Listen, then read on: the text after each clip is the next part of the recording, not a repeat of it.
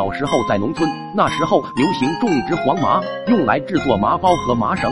经常在田边玩耍的我，发现我家黄麻时不时就会倒下一小片，我感觉不对劲，指不定是哪个混小子干的。于是我把这件事告诉了老爹老妈。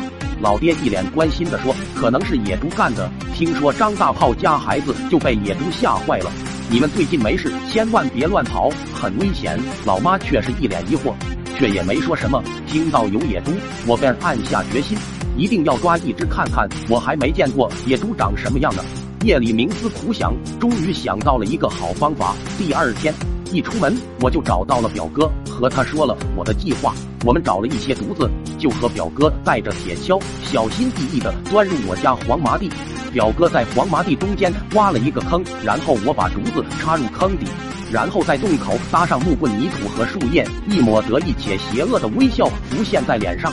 然后回家。过了两天，我悄咪咪的去黄麻地里检查，发现洞口塌了，洞里也没有东西。再仔细一看，旁边有些血迹，应该是被他跑了。于是我顺着血迹就一路寻找，就来到村委李寡妇家门口，正好碰到王婶从屋里出来，拄着拐杖，腿上缠着纱布，心想：难道是他？我上去就质问他。为什么破坏我家黄麻地？他只会慌慌忙忙的说没有。见他这样，应该是是心虚了。于是我更大声了，把邻居都引来了。在证据面前，他只能承认了。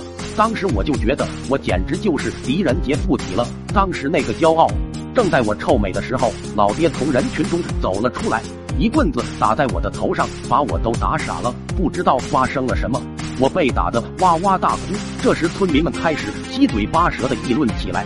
看看老爹缠着纱布的腿，再看看王婶的腿，他们好像明白了什么，都是邪恶一笑。只有我一脸懵逼。就在老爹暴怒之时，老妈也拿着棍子冲了过来，直接就打向老爹，边打边哭，还边骂老爹没良心，还要打王婶，场面一发不可收拾。邻居们好言相劝，才算罢了。后来老爹老妈很久没说话。老爹可怜兮兮的，每天自己煮面条吃。我也一直不明白，他们为啥要打架。我那么聪明，不是应该有奖励的吗？